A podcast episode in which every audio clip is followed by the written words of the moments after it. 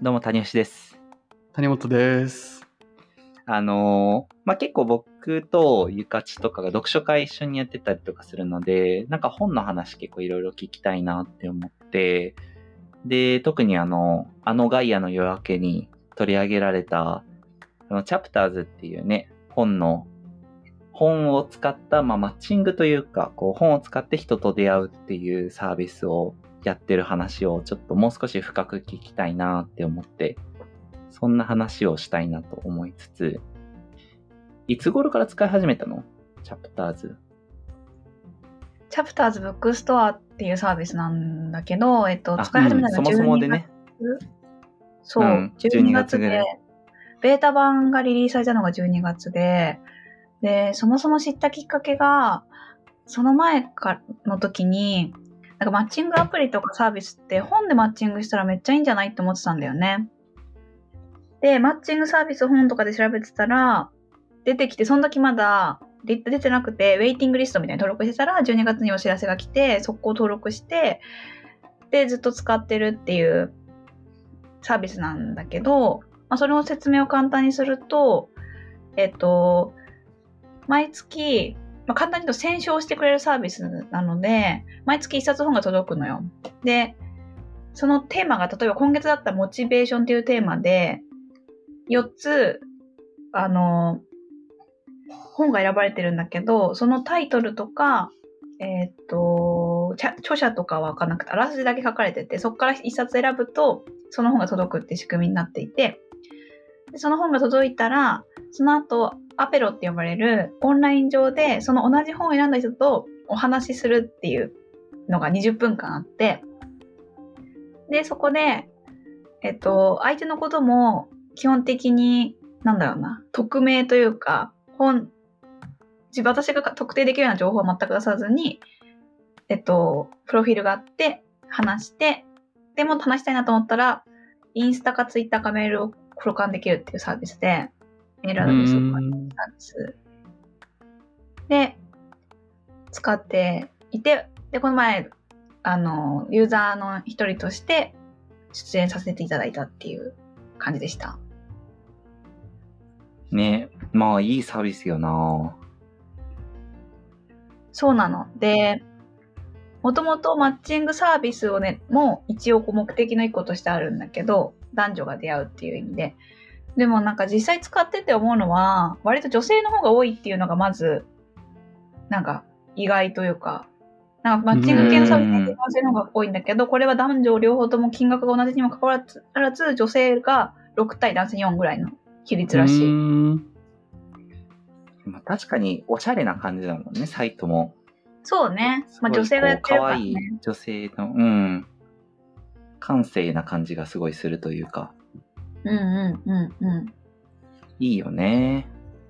そう。で、私は結構女性との方がその後連絡取ってたりとか、あったりとかすることがあっうんて、大体は年齢とかも大体この辺の20代後半から30代前半ぐらい。で、えー。そアれペロは何人でやるの？かぶった。アペロは何人で ?3 人。3だけど、3人。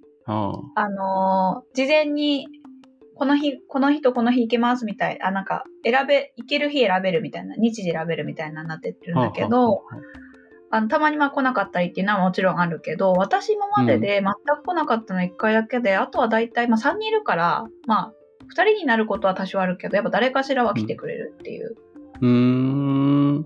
それは必ずしも男女じゃないってこと？一応なんかね、女性、あ、男性必ず1人は入ってるようになってると思う、多分。見てると。で、そこの20分間の問いの設計が私は結構好きで、ほう。2分ごとに問いが流れてくのよ。で、えー、そうなんだ。うん。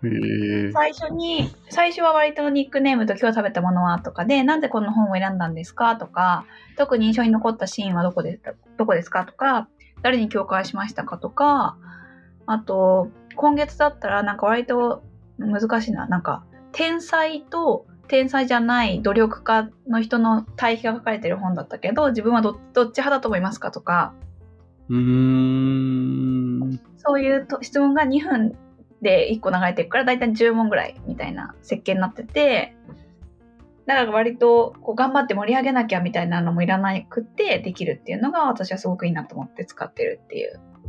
へえ。結構テンポ早くない ?2 分に1個って。割とねね。うん。意外と、あの、あまり知らない人3人とかだと割とうん。一言二言答えていくと、まあまあ2分みたいな。なるほどね。へえそっか。一問一答ぐらいの方法ペそうそうースでそうそう。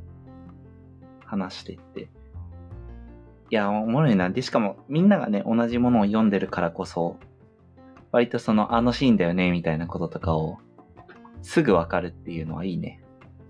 うんうんうんうん。なるほどね。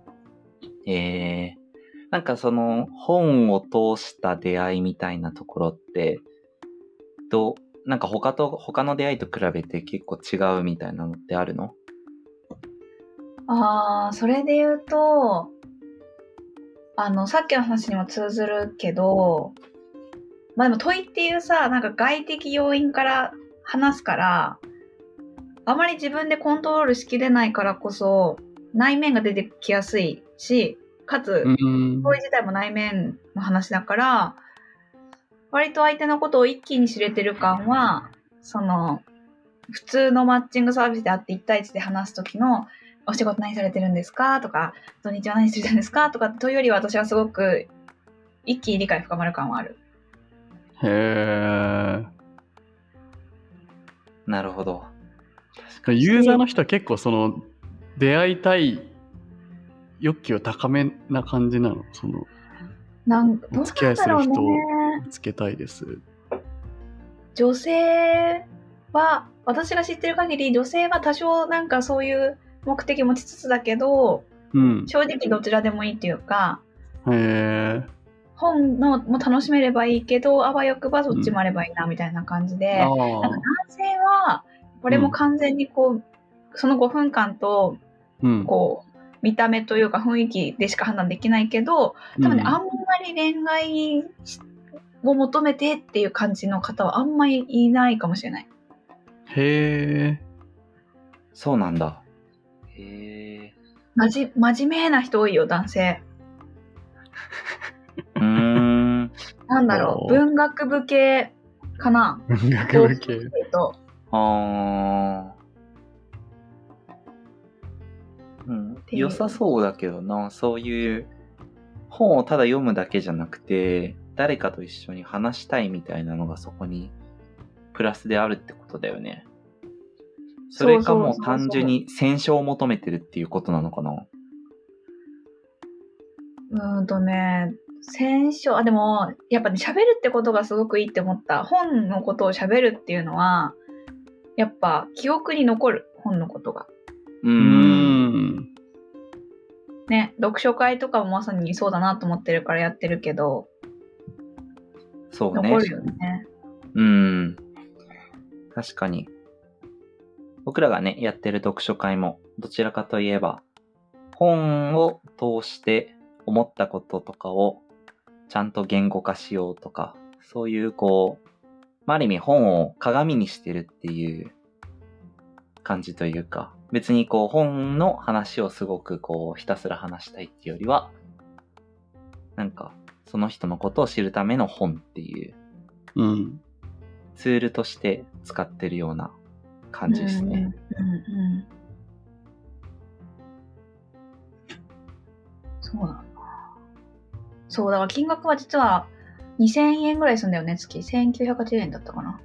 だから、普通に文庫本が来るから、3冊ぐらい、あまあ3冊はいかないかもしれないけど、まあ2冊ぐらいは買える。文庫本の2倍の値段ではあるけど、やっぱ使ってる人は割とずっと、なんか、確か継続率みたいなの見たけど、結構高かった。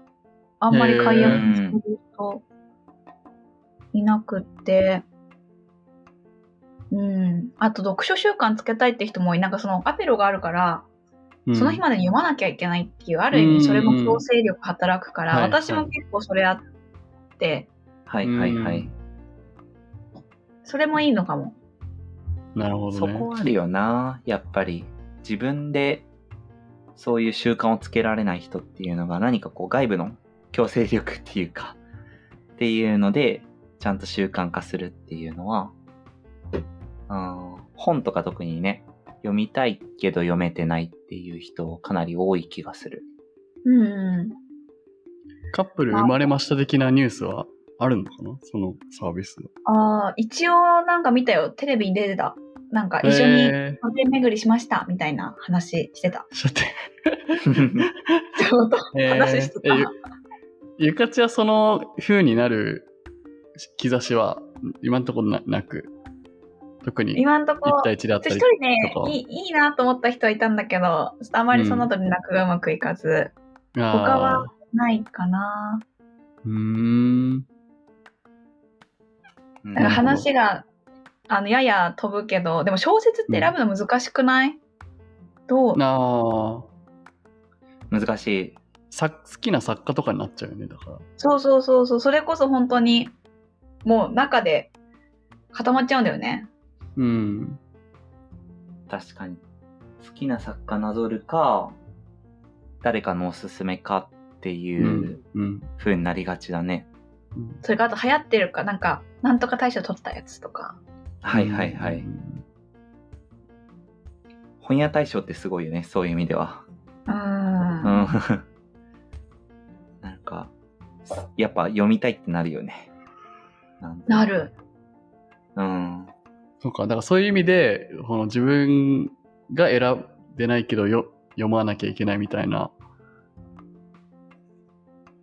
のが意外と楽しかったり、別にマッチング的な要素は薄そんなに強くなくても、毎月全然課金してもいいなって思えるってことでしょ？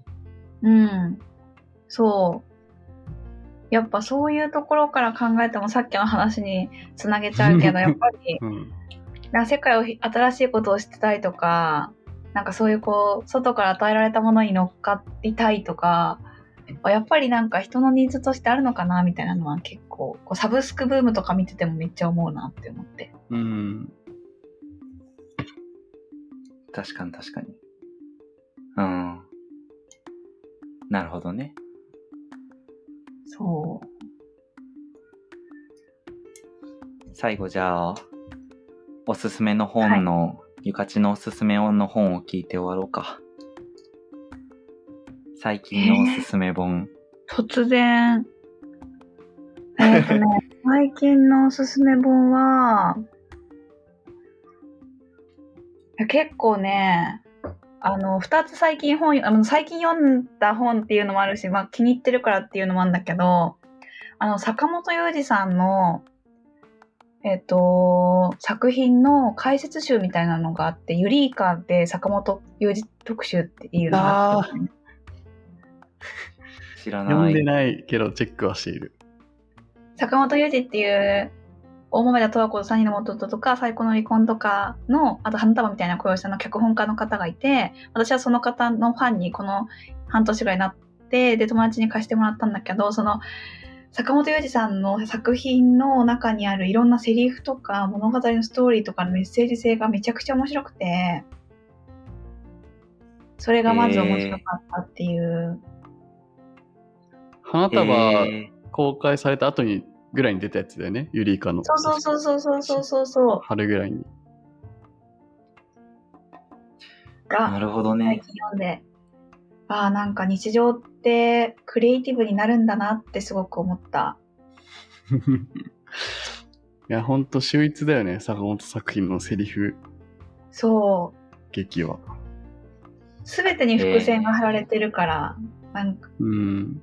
セリフ、言動、登場してるもの、そなんか何気ないけどフックあるみたいな、多いよねう。。そうそうそうそうそうそうそちょっと、読むわ。読むし、まず俺、ドラマをこの辺全然見てないから、この坂本雄二さんのやつをさ。やちゃん花束見ました？見てない。う。見てない。ああ。周りから聞いてみた気になってる。これは、それ頭で判断してない、頭で判ゆかち、ゆかちが話しまくってるからね、大体のストーリーは分かってんだよ、もう。このね、これ、この花束みたいな声をしたの面白さは、そこなの。みんながめちゃくちゃ、あの、出してノートにもさ、めっちゃ感想書いてんじゃん。うん、うん。だけど、見るじゃん。はいはいはい。見てでないけどまだもそれでも。面白かったってなってる人がいるっていうのが面白いなと思って、普通あらすじとか知っちゃうと、もう普通見る気失せるし、はいはいはい。面白くないけど、あれってストーリーは別に普通で、もう細かいとこの、それだよ。それ。なるほど。でも坂本作品は語りたみがあるよ、基本的には。そうそうそうそうそう。語りたみがあるの。語りたみがある。いいね。花束は散々友達と僕も話しましたよ。いろんな細かい描写について。いやー、いいね。ちょっとじゃあ、次来ていただくときはその話ですかね。坂本これ雄二もちゃんと見てね。予習してちょっと望まないといけないけど。あのシーンのあれがとかって言うから。いいいや、なんね。か、ボックスとか揃えたくなるなるよね。うんうんうん最高の離。婚とか、うわー欲しいってななってる、ずっと。あー最高の離婚も2回見たし、十和子も2回見た。2周してるってこと？2周してる。すげえな。ドラマ2周するのすごいね。とんでもない時間でしょ、だって。いや、最高の離婚は1回目は一人で見た、2回目は友達と見たの。あ友達と見るとね、はいはいやっぱりね、違う。ね。ああいうのって。違うんだ。なるほど。谷吉がこの楽しさを分かってもらえるといいなって思いながら。あ。見ます、ちゃんとそれは。じゃあ、はい。見て読んでください、坂本雄二。わかりました。はい。ありがとうございました。ありがとうございましたあ。りがとうございました。